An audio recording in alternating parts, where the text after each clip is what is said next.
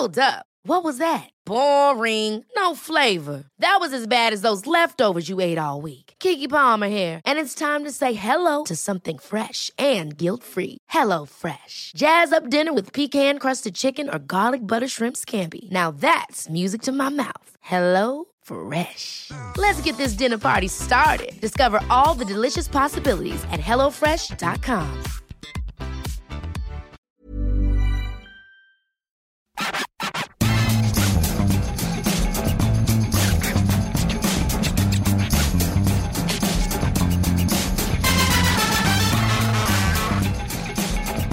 Bonjour à tous et bienvenue dans le FC Stream Team. Je suis Martin Mosnier, journaliste à Eurosport et je commence ce podcast par un petit tout settement car j'ai un, petit chat dans la gorge. Voilà.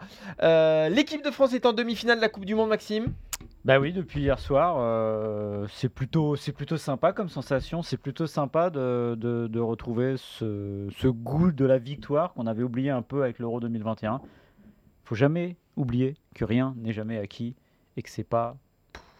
Non mais que c'est pas, que c'est pas normal voilà, ce qui se passe. Calme-toi. Mais avant de parler de l'équipe de France, je voulais revenir euh, remettre l'église au centre du village, Maxime. Non, non, non, non, mais l'église au centre du village.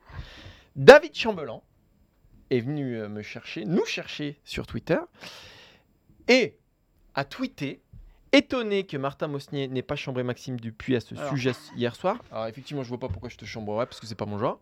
Ah. Mais euh, Martin, 3 décembre 2022 dans le FC Stream Team, au bout de 11 minutes 46, 11 minutes 46, l'Afrique placera un de ses pays en demi-finale. C'est une certitude. Maroc ou Sénégal. Alors, non mais alors. moi, Maroc ou je Sénégal moi, alors oui, alors. On y est. Est-ce que Et vous je, faites- et je vais ajouter quelque chose. Je vais ajouter quelque chose, Est-ce c'est que- qu'avant avant la compétition, avant la compétition, donc on parle pas du 3 décembre, hein, avant la compétition, donc il y a 6 mois et demi, Oui. j'avais écrit un article disant c'est au tour de l'Afrique et il y aura une équipe africaine en Non. demi-finale qui Alors. sera soit le Sénégal, soit le Maroc. Et j'avais ajouté Non, non, pour me donner non, un peu plus de chance. Et pour me donner un tout petit Oh, peu plus de chance, j'avais aussi rajouté le Cameroun. Bon, Bon, les escroqueries sur pattes. voilà, il s'avère que le Maroc est là et que c'est une surprise pour tout le monde. Mais que moi, si on m'écoutait un peu plus dans cette rédaction, si on m'écoutait un peu plus dans cette rédaction, je pourrais vous dire bah, qu'il y aurait un peu plus de. Bah, que le site marcherait mieux, tout, ça, Ah. tout simplement. Alors, le site marche bien, merci pour lui. Euh, mon honnêteté me pousse à dire qu'en effet, tu es un fervent euh, défenseur du football africain et que tu en as parlé, tu m'as saoulé, on va le dire, avec le Sénégal depuis, mais, depuis le tirage au sort en vrai. Mhm. En revanche, la séquence susdite sur Mhm. laquelle tu parles du Sénégal et du Maroc, je l'ai ici, parce que je l'ai réécouté évidemment. Et, euh, Non, 17h01. Bah, J'étais.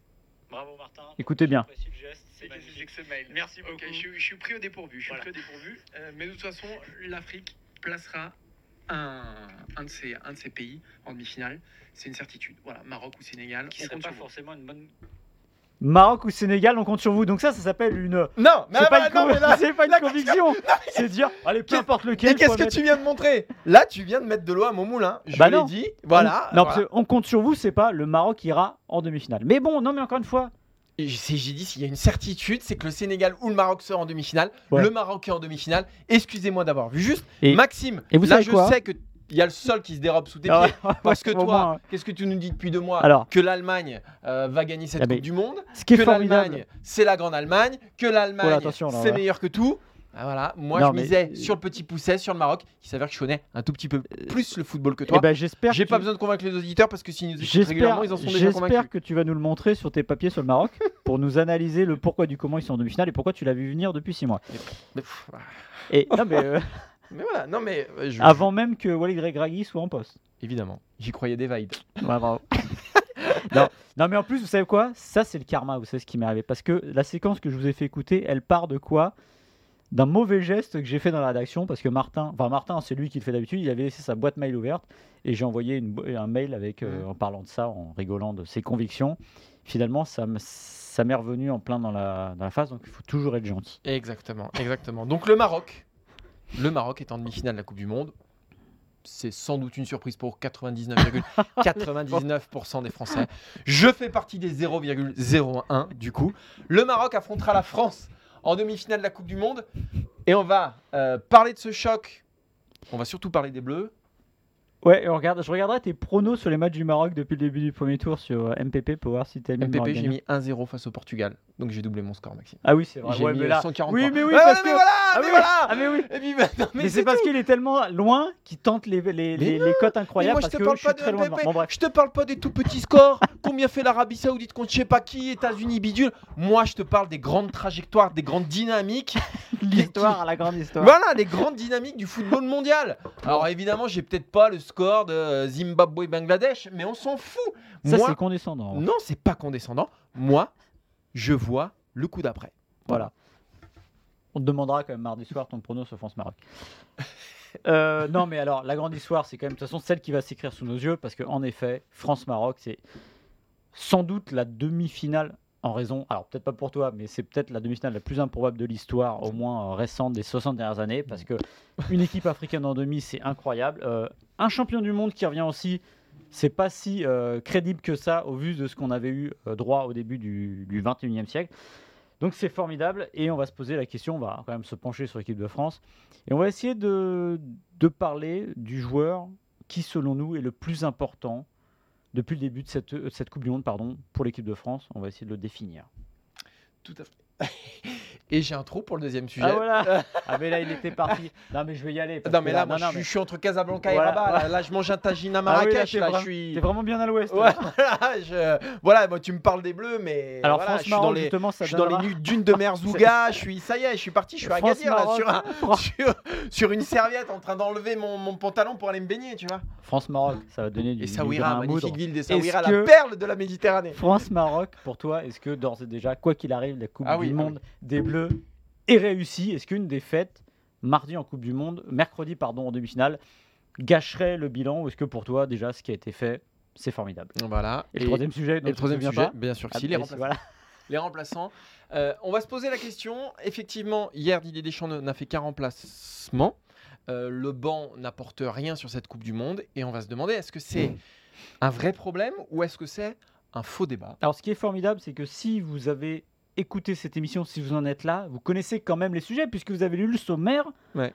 sur le, votre plateforme de podcast. Et j'ai envie de dire, tant mieux pour vous, parce que si vous avez retenu ce qu'on a dit depuis une minute trente, Ouais, oui. c'est que vous êtes Ouais, on est un peu parti dans tous les sens, mais on va se discipliner.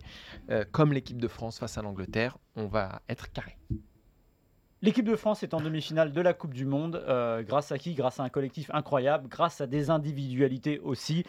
Martin, si tu ne devais en retenir qu'une, laquelle serait-ce? Pour moi, le meilleur joueur de l'équipe de France depuis euh, le début de cette Coupe du Monde, c'est évidemment, et je ne comprends même pas la question, Kylian Mbappé. C'est-à-dire qu'on a une mémoire euh, de moineau, parce qu'il a bien été cadenassé face à l'Angleterre, on oublie. Et on se dit, euh, alors qu'il y en ait d'autres, c'est une évidence, une évidence. Mais enfin bon, un joueur qui a marqué 5 buts en, j'allais dire 5 matchs, mais bon, 4 matchs euh, et quelques.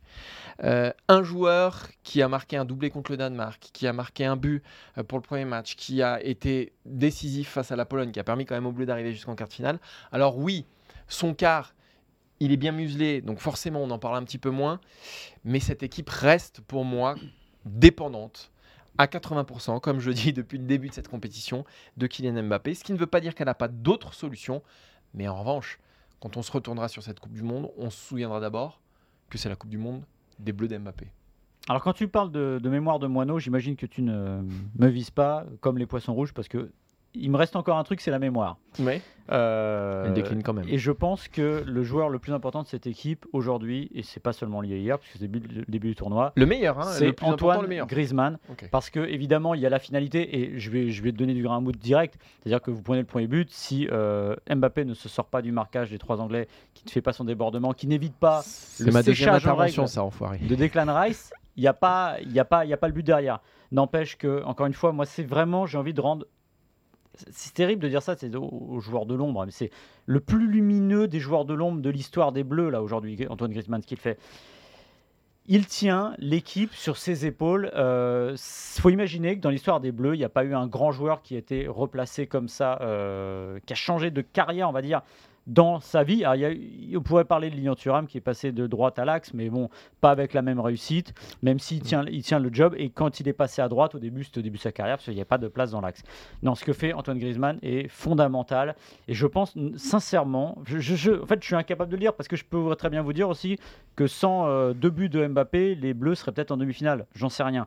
Mais en tout cas, ce qu'il est en train de faire, c'est exceptionnel. Je pense qu'il fait vraiment un tournoi exemplaire et d'exception. Et ces deux, on va dire, Mbappé et Griezmann sont deux facettes d'un même, euh, d'une même réussite. C'est-à-dire qu'il y en a un qui empile les stats, on a besoin de ça, et l'autre qui fait ce travail qui est incroyable de d'équilibre. On l'a dit d'ici depuis le début, j'étais le premier à le dire.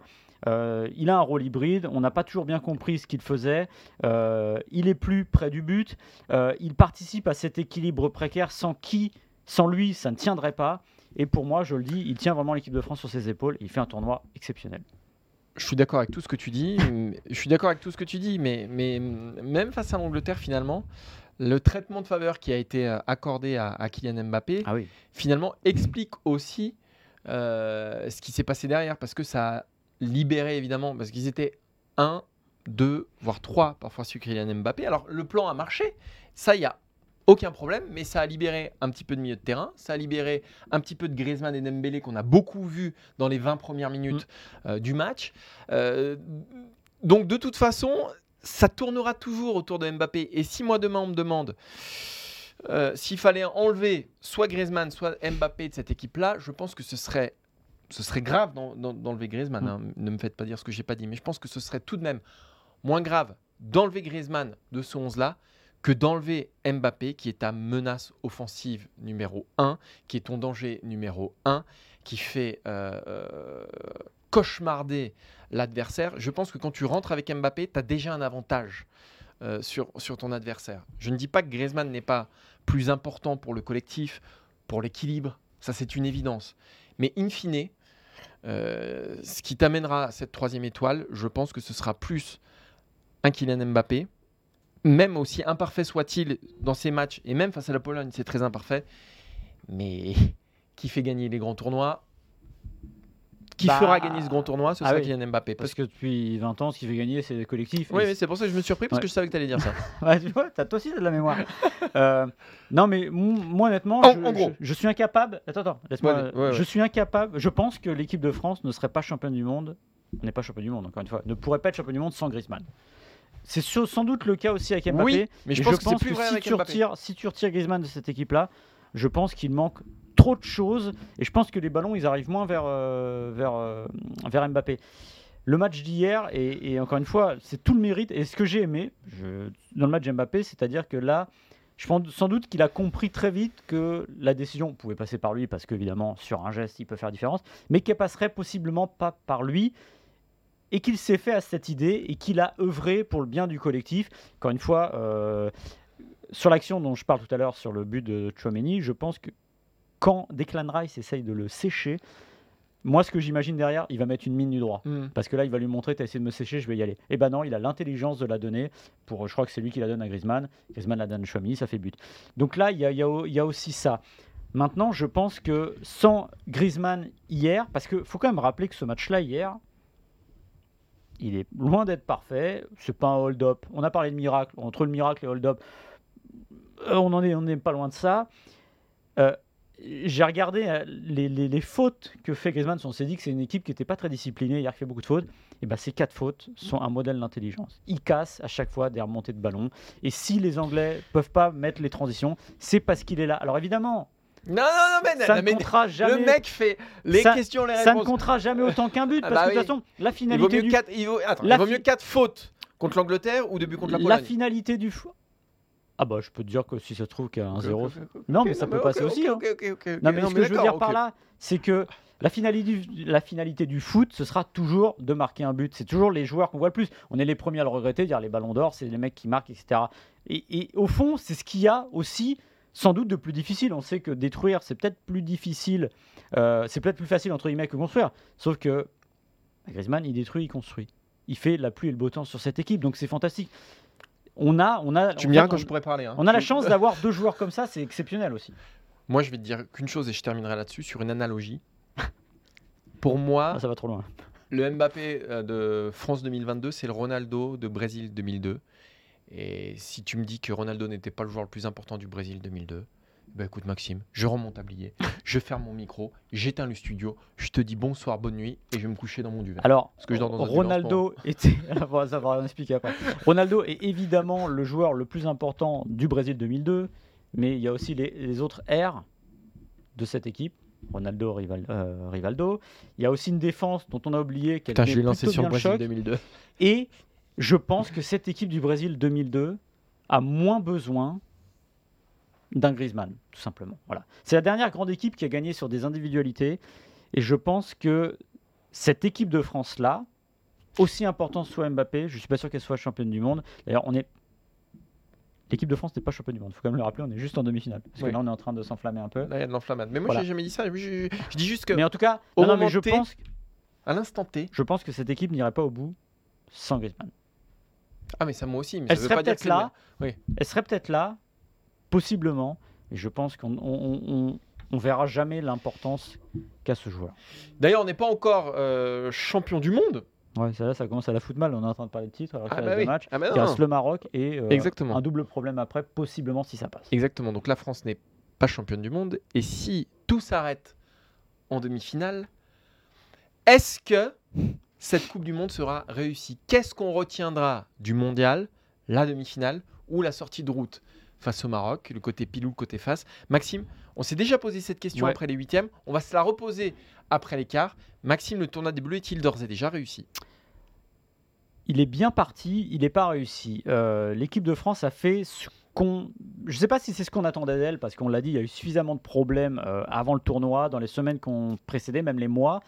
Elle est en demi-finale, c'est déjà un accomplissement XXL et euh, Didier Deschamps peut avoir une forme de satisfaction du devoir accompli. Or, le devoir accompli, il est dans deux matchs euh, au final, c'est-à-dire de gagner un deuxième titre de champion du monde d'affilée, une troisième étoile qui serait évidemment exceptionnelle. Il faut pas se mentir, Didier Deschamps a beau dire le Maroc c'est plus une surprise sur ce tournoi, il a pas tort mais il a pas complètement raison non plus, c'est-à-dire que le fait de jouer le Maroc en demi-finale, la peau du favori, l'équipe qui a le plus à perdre en demi-finale, ce sera l'équipe de France. Et si l'équipe de France se faisait sortir par le Maroc, ce serait un incroyable pour le Maroc, qui euh, en finale, ça ce serait vraiment la surprise du siècle. Mais on ne pourrait pas s'empêcher de penser que cette équipe de France a pêché quelque part. Parce que, bah oui, sur le papier, sur le terrain, c'est pas toujours la même chose, mais sur le papier, il se trouve que l'équipe de France est favorite. Et je- j'estime et j'imagine qu'à la lecture de ce qu'on aurait, hormis si le Maroc gagne 4-0 contre les Bleus, que le Maroc est champion du monde derrière, peut-être qu'on dirait, ah oui, on a été victime d'une génération incroyable et du premier champion afri- africain de l'histoire. Mais à cette heure, on ne peut pas encore avoir cette grille de lecture et il est difficile d'imaginer que mardi soir, mercredi soir à 23h, ou peut-être un peu moins, peut-être 20, 22h, on dirait bravo quand même les Bleus. Ça me paraît quand même assez inimaginable à cette heure-là. Oui, parce que euh, je suis d'accord avec toi. Il faut, il, il faut bien se rendre compte des forces en présence. Euh, si ça avait été la France 2014, après euh, voilà, 4 ans compliqués, qui arrive en demi-finale face au Maroc, une équipe sans aucune référence Mm. actuelle, mais même passée, en Coupe du Monde, euh, ça n'aurait peut-être pas été les mêmes enjeux. Mais là, on est sur une équipe qui, euh, on l'a suffisamment répété depuis euh, hier, Bon, déjà est championne du monde en titre, euh, fait finale de l'Euro 2016, euh, voilà, on est sur des stars internationales, etc. Face à un Maroc qui n'a euh, jamais rien gagné en Coupe du Monde, qui n'était même jamais allé en quart de finale. Donc effectivement, perdre en demi face au Brésil, même face à l'Argentine, face à l'Espagne, face au Portugal, même d'une certaine façon face à l'Allemagne en début de Mm. tournoi, c'était beaucoup plus acceptable. Et, finalement, l'équipe de France ne s'est jamais retrouvée dans cette situation-là face à une équipe aussi petite, entre guillemets. Elle a grossi au fil de la compétition, mais bon, si on, les prend au tout début du tournoi, le Maroc ne pèse pas grand-chose. Euh, et et donc, une sortie de route, même en demi-finale face au Maroc, resterait pour moi un échec compte tenu du pédigré des Bleus, compte tenu du pédigré du Maroc, et même euh, compte tenu de ce qui s'est passé jusqu'ici. Dans l'histoire de l'équipe de France, les, Bleus n'ont jamais eu une telle pancarte sur le dos. C'est presque une nouveauté. Euh, les demi-finales de Coupe du Monde, c'est le Brésil en 58, c'est l'Allemagne deux fois. La Croatie, C'était une surprise, mais regardez l'équipe de Croatie. C'est quand même euh, euh, Davor Šuker et compagnie, Prozineki, c'est des joueurs quand même qui faisaient déjà, comment dire, autorité sur le, le, dire le sol européen et notamment sur les hauteurs de- des coupes d'Europe. Euh, le Portugal, bah, c'est le Portugal. Euh, la Belgique, c'était une Belgique quand même qui. C'était une génération euh, fantastique. Voilà, la fameuse génération dorée qui n'était pas tant que ça, mais qui quand même était fantastique. Là, c'est sur le papier, je dis bien, c'est le la demi-finale la plus déséquilibrée et peut-être la demi-finale où les Bleus ont le plus à perdre dans leur histoire. Parce que je pense que si vous faites un sondage dans la rue, euh, mais même des fans de foot, ils vont vous dire bah oui, normalement, ça doit passer. Alors évidemment, c'est une défense de fer, c'est une équipe qui est en train de faire un tournoi incroyable, le Maroc. Et comme l'a dit Didier Deschamps, au fil du temps, on se dit bah non, sur le tournoi, c'est plus une surprise. Mais n'empêche que la pancarte n'a jamais été aussi grosse. Et finalement, c'est peut-être la pression qui en découle qui va être exceptionnelle sur les épaules des Bleus. Et d'ailleurs, peut-être que euh, la décision de Didier Deschamps à l'issue euh, de cette demi-finale, s'il la perd, n'aurait pas été la même si tu exactement. la perds bah, contre le Brésil que contre le Maroc. Est-ce que tu peux rester en poste un an après avoir perdu contre la Suisse en huitième de finale de l'Euro si tu perds en demi-finale face au Maroc? Euh, la question est beaucoup moins évidente que si ça avait été le Brésil. Donc euh, rien que ça déjà, ça dit ah, parce qu'on on mesure aussi la réussite d'un tournoi au futur Mm. du sélectionneur.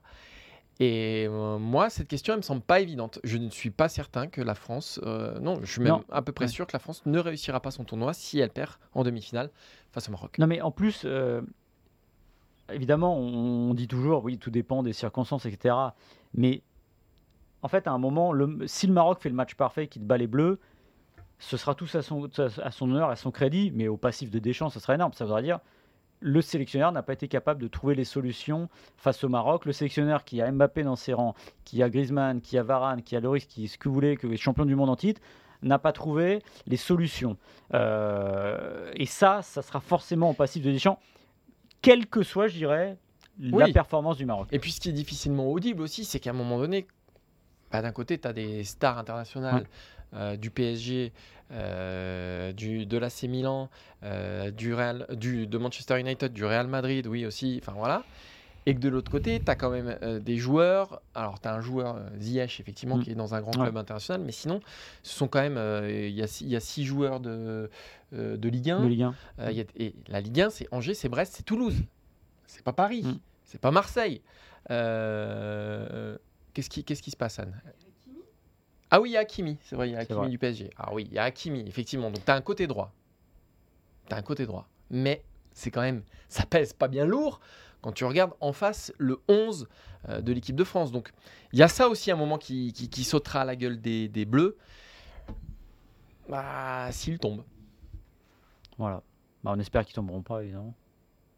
Moi, un Maroc en finale, euh, ce serait Ouais. sympa aussi. Mais ça hein. dit, ce serait oui, Oh, l'histoire du ce serait siècle. Ça serait, ce serait exceptionnel et Ah, ce serait. Bon, enfin, enfin, on n'en est pas là. on n'en est pas là. On n'en est pas là, mais toutefois, si, le, si la France. Ah, mais- Qu'est-ce qui se passe? Non, non, mais si le Maroc est champion du monde, c'est incroyable. Ah non, mais là. Ah, mais là Imagine le Maroc, potentiellement, qui ferait tomber donc la France en demi. Imaginons que l'Argentine aille en finale et que ce soit le Maroc Oui. qui gâche la destinée finale de, de Lionel Messi. Non, mais là, si c'est Argentine, France, Portugal, Espagne, Belgique, là, ils le méritent. Là, je leur mets Ah oui. même deux étoiles. Ah oui. Je leur en donne pas qu'une, je leur donne deux Coupes du Monde d'un coup parce que ce serait fou. Et Maxime boit son petit café. Ah, c'est la, une première, une première. On est dans le studio. Donc là, il est 19h07. Et le mec, le mec, il se boit son petit café. Ouais, il fait froid aussi. Ouais, euh. mais tu te bois ton petit café. Ah ouais, là, il fallait. Là. Tu t'es cru où là? Bah, écoute, Respecte euh, l'émission, respecte bah, les c'est le moment. Tu crois que ça s'entend- pas quand regarde Ouais. quand tu mets la tasse sur la table, ça s'entend. C'est le moment qui est pas filmé. Ouais, c'est le moment qui est pas filmé, mais on l'entend quand même. C'est pas Ouais, possible. mais on est bien parce qu'on est bien. On est bien. Non, mais- On est entre nous. Ouais, mais on est entre nous, là, c'est la fin de la Coupe du Monde. Donc, le mec, je vous rappelle que quand même, il y a, il y a une semaine, il était chemise, tir à caté, pang machin. Là, il est pas rasé, sweat à capuche, en train de boire son café. Tu l'as fini comment cette Coupe du Monde, Maxime Ouais, je sais pas. Non, moi non plus. Déjà, il faut la finir. C'est le premier finir. objectif, Maxime. C'est le premier objectif. Et c'est à la fin qu'on saura si elle est réussie ou pas. C'est vrai. Ce qu'on sait, c'est que le banc de l'équipe de France, lui, a beaucoup de mal à exister dans cette Coupe du Monde. Et c'est un doux euphémisme. Un seul remplacement en quart de finale de Coupe du Monde, puisque Kingsley Coman a remplacé euh, Ousmane Dembélé.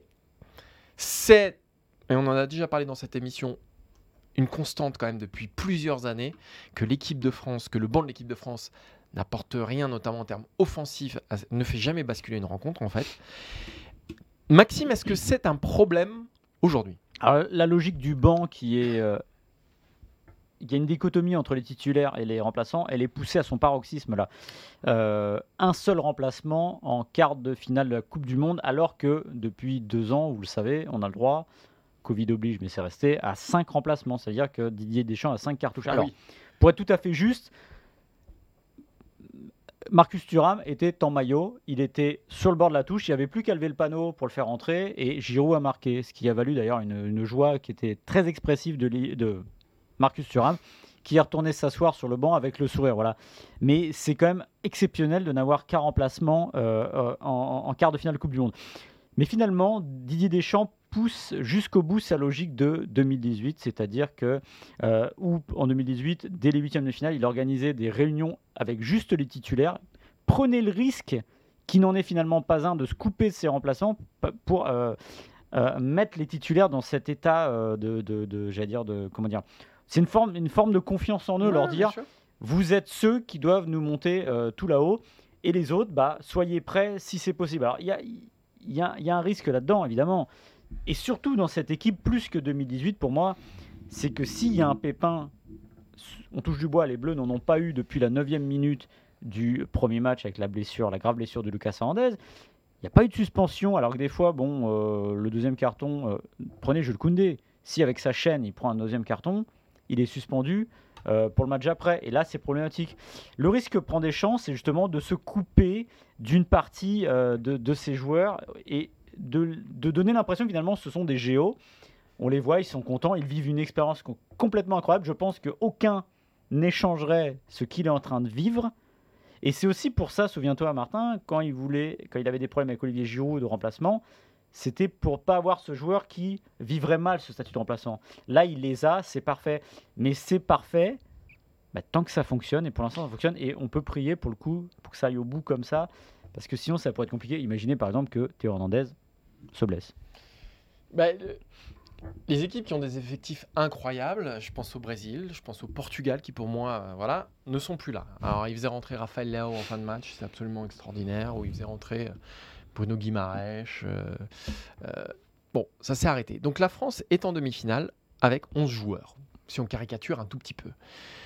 Est-ce que c'est un problème? Moi, je suis pas certain. Il faut se souvenir qu'en 2018, ce qui rentré en jeu, c'était alors certes Ousmane Dembélé, mais un Ous- Ousmane Dembélé qui n'avait pas le volume d'aujourd'hui. C'était aussi un Nabil Fekir qui globalement ne servait pas à grand chose. C'était un Steven Nzonzi. C'était un Benjamin Mendy et un Djibril Sidibé qui étaient complètement hors de forme. C'était sur le banc un Adil Rami qui a même refusé d'entrer en jeu en finale de la Coupe du Monde euh, tellement, tellement il avait peur. Donc le banc de 2018, c'était déjà un sacré carnage. C'est allé au bout. C'est allé au bout.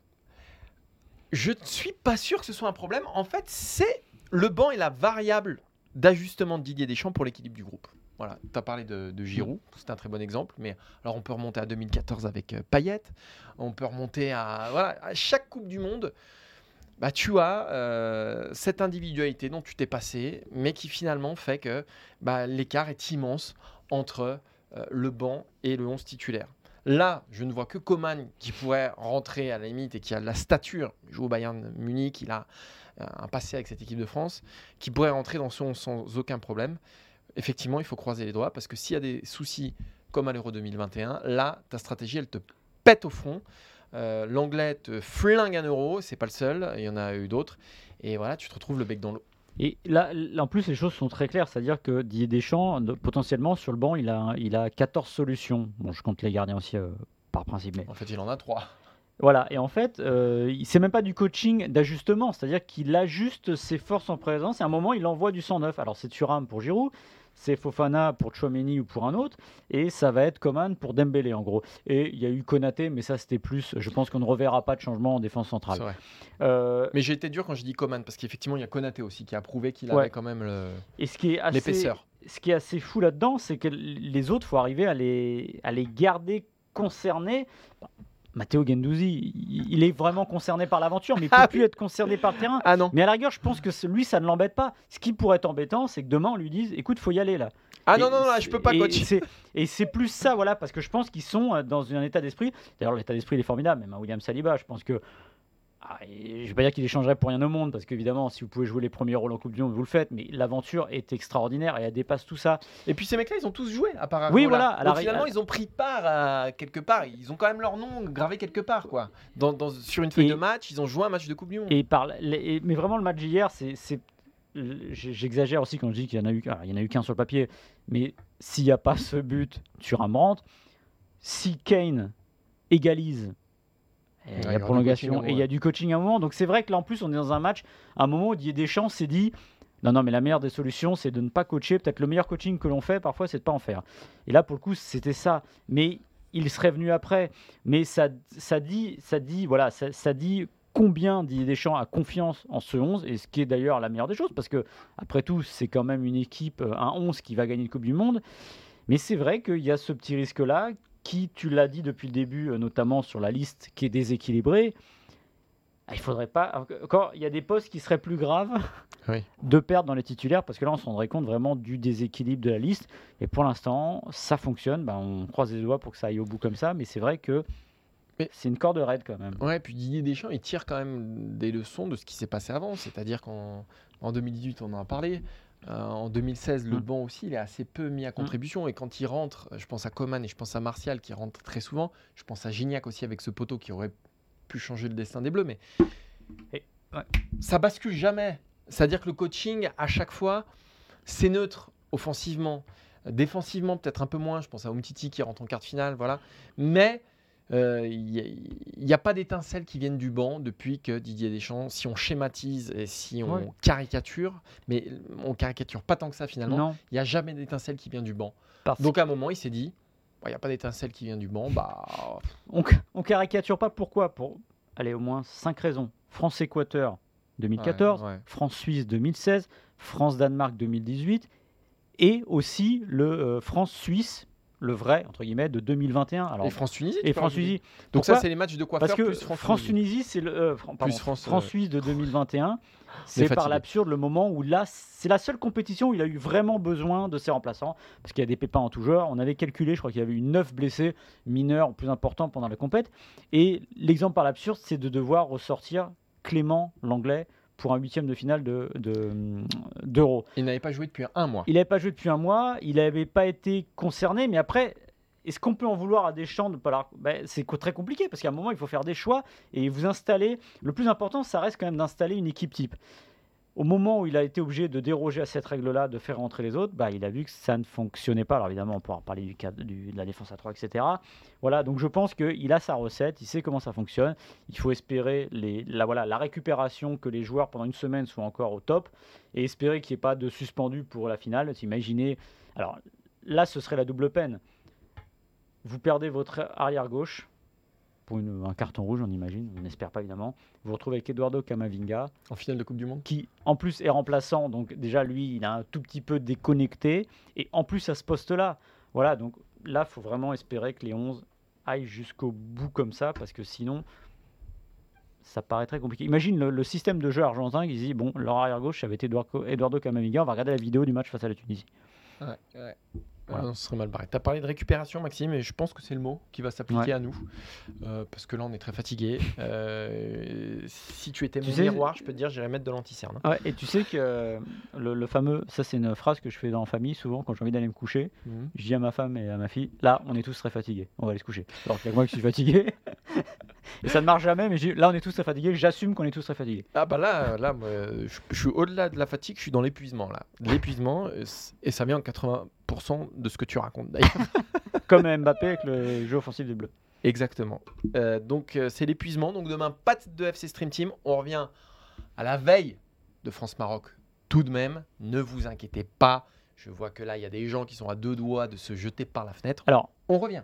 a priori, là, on ira jusqu'au bout du bout. Bah ouais, parce que la troisième place, euh, faudrait bien en parler. Ouais, bah alors j'aurais pas envie d'en J'ai parler. jamais professionnellement couvert de match pour la troisième place avec l'équipe de France. Bah écoute, on est bien content là. J'ai pas envie que ça commence. Ok. Parce que qu'est-ce que tu fais de ça? Ouais, troisième place, c'est vraiment le match bâtard. Euh, donc- Parce qu'a priori aussi, c'est euh, le match des coiffeurs, mais euh, plus tard dans la ah oui, compétition. non, ah ouais, ouais. Ah ouais, non. Ah bah ouais, voilà. Ouais, non, non, non, non, non. Épargnez-nous ça. Épargnez-nous ça. si vous le faites pas pour vous, faites-le pour nous. Et nous, donc, on va aller se coucher. Écoutez, il reprend son café là parce qu'il est pas bien, Maxime. Non, je vérifiais s'il y en avait encore. Ah bah, il y en a plus. Bah non, t'as tout bu pendant l'émission. Voilà, tu nous en fais un petit dernier. Euh, et bah rendez-vous après-demain, Maxime. Euh, Après-demain. Après-demain, on est mardi. Mardi. veille de demi-finale de Coupe du Monde. On peut difficilement faire mieux. Si on peut faire mieux, veille de finale de Coupe du Monde. C'est vrai. Mais ça, c'est une autre histoire. À mardi. Ciao.